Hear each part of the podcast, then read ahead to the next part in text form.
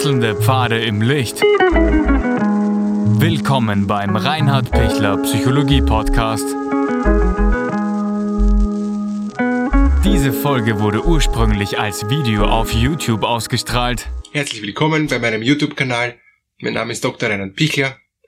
Wie können Sie einen stillen, verdeckten Narzissmus vor allem bei Männern erkennen? Ja, es gibt unterschiedliche Arten von Narzissmus. Es gibt leichte Formen, es gibt schwere Formen, es gibt ganz maligne Formen, die wirklich dann auch schwer psychopathologisch sind und die nur noch zerstörerisch sind, wo man nur noch das Weite suchen kann. Aber es gibt auch so diesen stillen, verdeckten, narzisstischen Mann, der von der Mama immer heimlich leise still und leise verwöhnt worden ist, weil der mächtige Vater ähm, nichts zugelassen hat und Mama und Sohn haben sich irgendwie in Österreich sagt man auf einen Backel kaut und haben versucht, gegen den übermächtigen Vater zu überleben. Und so hat der Sohn ganz still und leise irgendwie das Gefühl gehabt, er beschützt seine Mutter, er tut seiner Mutter was Gutes und die Mutter tut natürlich ihm alles. Ist, die Mutter ist, also ist mein Burli, ja, sagt man in Österreich, mein Junge. Ähm, und, und, und, und dann eben ist, ist das so eine Herzensverbindung, dass ähm, der heranwachsende äh, Mann dann ähm, sich eigentlich nie von der Mama trennt. Und wenn er später eine Beziehung eingeht, dann ist es nur eine Beziehung, weil, weil die Mama halt sagt, jetzt musst du aber schon heiraten, ja. Aber in Wirklichkeit bleiben die zwei eigentlich ähm, intimst, äh, nicht, nicht jetzt sexuell intim, sondern einfach von der Emotion her, ähm, die verstehen sich. Und, und, und der Mann geht dann immer zum Hammer und, und fragt sie wegen jeder Entscheidung, soll ich jetzt ein Kind kriegen und soll ich jetzt ein Haus kaufen und soll ich jetzt, weiß nicht was, ja, ähm, die Frau heiraten oder nicht heiraten. Also der, der fragt die Mama immer alles. Ja. Ähm, und, und er bleibt immer Bub, Junge. Und wenn, wenn dann die Ehefrau zu Recht sagt, äh, du bist jetzt mein Mann und du bist jetzt schon groß, ja, du bist jetzt nicht mehr der kleine Burli, der kleine Bub, der kleine Junge, sondern du bist jetzt mein Mann und ich möchte jetzt schon mit dir einfach mein Leben leben. Ich möchte mit dir gemeinsam äh, mein Leben, ein Leben aufbauen und, und, und Familie aufbauen und einen, einen Weg finden, der ähm, ja positiv ist, der, der, der, uns beide ähm, stark macht, ja? ähm, wo wir beide auch, auch zusammenstehen. Dann wird diese Frau merken, ähm, der Mann steht nie zu ihr, sondern der Mann steht immer nur zur Mama oder er drückt sich oder er versucht irgendwie Sachen heimlich zu machen und, und wenn dann die Mama gestorben ist, dann ändert sich massiv was, weil dann beschließt er, dass er für sich jetzt alles macht. Also er schafft's nicht, jetzt zu sagen, jetzt ist die Mama tot und jetzt suche ich mir eine neue Mama und das ist vielleicht meine Ehefrau, was eh keine gute Idee ist, ja. Also bitte ähm, äh, da äh, eh nicht drauf einsteigen, wenn das, wenn das so wäre, weil dann würde er sich wieder abhängig machen und, und wird es in, in demselben äh, unfrei machenden Beziehungsmuster weitergehen. Aber oft macht's der stille Narzisst nicht sondern der Stillnarzisst ist dann für sich so, dass er eigentlich dann erst diesen Solipsismus, diese Einsamkeit dann auch erst entwickelt, wo er das Gefühl hat, er muss jetzt wirklich alles allein machen, er ist jetzt da wirklich für sich ähm, auf einer Insel und, und er macht seins und kann die anderen auch nicht mehr reinlassen in, in sein Leben. Er macht vielleicht seine Sachen gut, wird auch beruflich erfolgreich sein, wird viel ähm, auch nach außen positiv ähm, wirken und ankommen. Er hat ja auch gelernt, ähm, gut zu wirken. Er hat auch gelernt, äh, beziehungsfähig zu sein, indem er freundlich ist, indem er höflich ist, indem er hilfsbereit ist, in, in, indem er sich um andere kümmert. Das kann er. Aber innen, in, in der kleinen Familie ähm, oder in dem engsten Kreis, kann er es überhaupt nicht. Da ist es für ihn gar nicht möglich, weil da hat er auch gelernt, ich muss mich schützen vor dem übermächtigen Vater und ich muss eher abtauchen. Und dann taucht er tatsächlich in der Familie ab. Und die Frau bemüht sich dann und, und sagt dann, na, tun wir doch was gemeinsam und schau doch und so, ja. Und, und da habe ich jetzt ein, ein, ein, ein für mich wirklich total trauriges ähm, Beispiel erst vor kurzem in, in der Therapie gehabt. Ähm, die Frau versucht, den Mann reinzuholen, der sich komplett rauszieht. Drei kleine Kinder und, und eben ähm, der, der Sechsjährige ähm, macht ein Pudding ähm, für, für die ganze Familie und auch eben für den Papa. Und, und sagt dann eben, also wunderbar auf einem ähm, äh, schönen Teller, eben den, den wunderschön ähm, umgestürzten Pudding mit einer Himbeere drauf, ähm, bringt er eben dem Papa und, und sagt ihm, schau, ich habe für dich einen Pudding gemacht. Ja? Und der Papa total in seiner Welt sagt, ähm, will kein Vanillepudding. Und dann gibt er aber der nicht auf und sagt, ähm, äh, der, der Sechsjährige und sagt, ja, ähm, was magst du denn für ein Pudding? Ähm, Schokoladepudding. Und schaut weiter in sein Handy, ja. Also nimmt gar nicht viel Kommunikation auf, kann das auch gar nicht, kann sich gar nicht freuen, dass, dass der jetzt das so, so lieb gemacht hat und, und zum ersten Mal im Pudding urstolz, dass er Pudding geschafft hat mit Hilfe der Mama und so weiter, ja. Ähm, okay, ähm, daraufhin macht der Sechsjährige extra für den Papa Schokoladepudding, ähm, bringt ihm wieder, ähm, auf den Teller wieder mit, mit Himbeere drauf, ähm, den Schokoladepudding, ja, und, und sagt ihm, schau Papa, jetzt habe ich den Schokoladepudding gemacht, ja.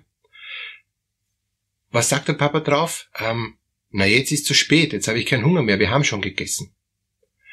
Und, und, und, und der, der Sohn, was lernt der? Ähm, ich habe keine Chance, mich äh, zum Vater zu kommen. Wird auch, hoffentlich nicht, aber die ist in Gefahr, wenn das öfter passiert, auch stiller Narzisst zu werden. Tut sich auch mit seiner Mutter zusammen und die zwei bilden wieder eine Einheit und, ähm, und auch dann der Sohn wird dann auch beziehungsfähig, weil er einfach immer wieder in viele, viele, viele tausend Beispiele abgelehnt worden ist. Und da geht es jetzt einfach darum, wie kann, wie kann man jetzt dem stillen narzisstischen Vater, der auch merkt, dass da was nicht gepasst hat, aber er es nicht anders kann, weil er so in seiner Welt ist, helfen. Erster Punkt ist, dass man ihm ohne narzisstische Kränkung vermittelt, ähm, dass er so ähm, immer mehr sich zurückzieht in, in, in, in seine eigene ähm, Glaswelt, in, in seine eigene abgeschlossene Welt. Er sitzt wie im, im, in einem abgeschlossenen Glaskäfig, sieht die Welt draußen, kann aber nicht mehr raus. Es gibt fast keine Kommunikation, es wird fast autistisch. Ja? Ich sage jetzt nicht, dass es tatsächlich autistisch wird, aber es hat so dann so autistische Züge, so dieser Kommunikationslosigkeit, dieses nicht erreichbar sein. Ja?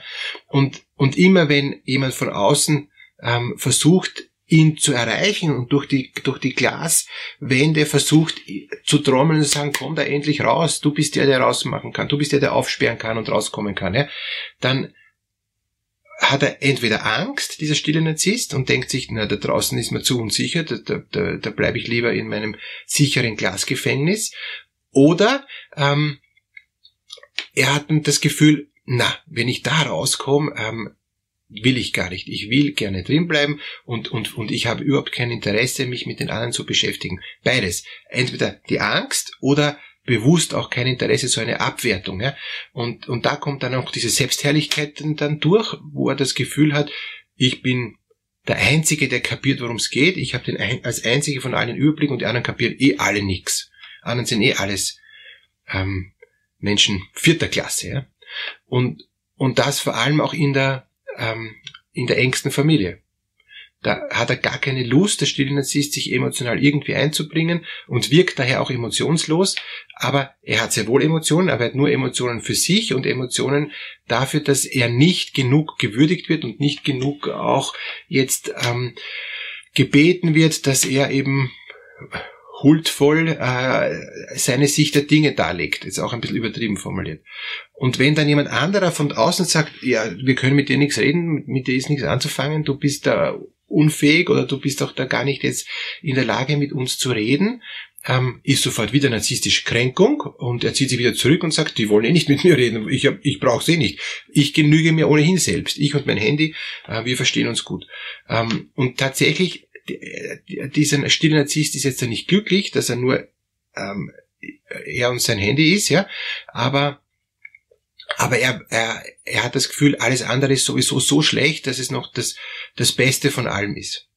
Und wann immer er einen Versuch macht, wieder nach hinauszukommen und dann eben normale Reaktion kommt, wie, ja, wir zwei müssen ja mal uns mal einigen über Dinge, du, du siehst ja die Dinge ganz anders, warum lassen du alles links liegen, wieso beachtest denn du mich nicht? Weil die Frau dann zum Beispiel sagt, ja, ich fühle mich komplett unbeachtet von dir, was ja objektiv sogar so ist, ja.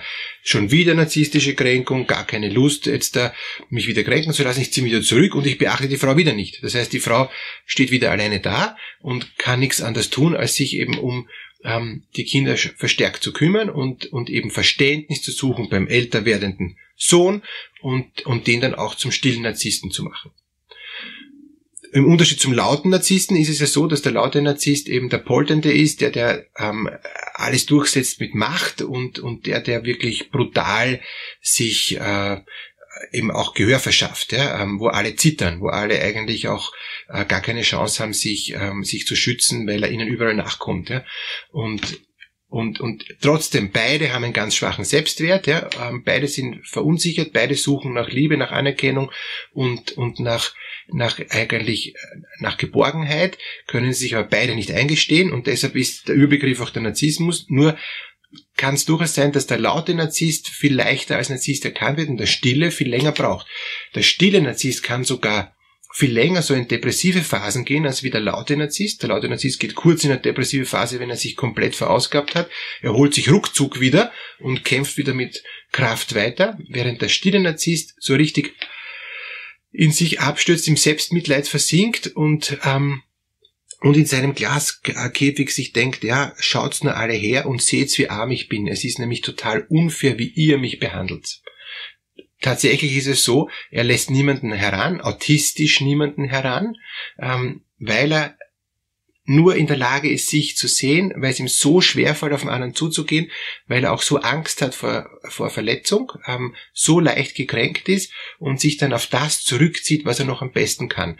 Und das ist oft die Arbeit, ähm, das sind oft irgendwelche Sonderhobbys, ja, ähm, also sind dann ich, ich kenne einen Patienten, der ist Spezialist für eine ganz seltene Orchideenart. Ja, da ist er ein, ein, ein, ein Weltfachmann. Gibt's nicht viele auf der Welt, die das so äh, in dieser Tiefe, ich kenne mich da nicht aus, aber kennen. Ja?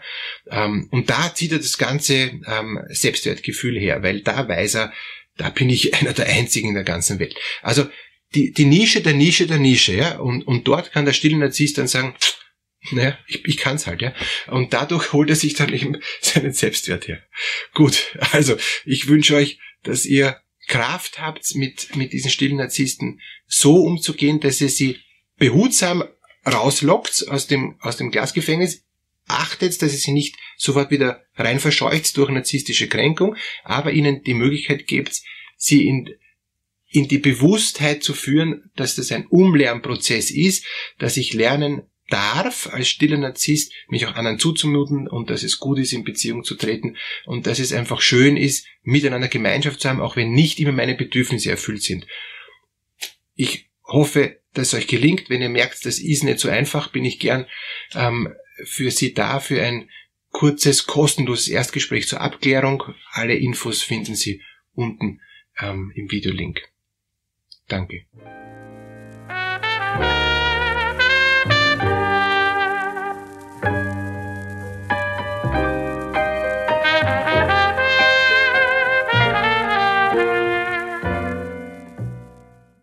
Wenn Ihnen diese Podcast-Episode gefallen hat, geben Sie bitte eine positive Bewertung ab.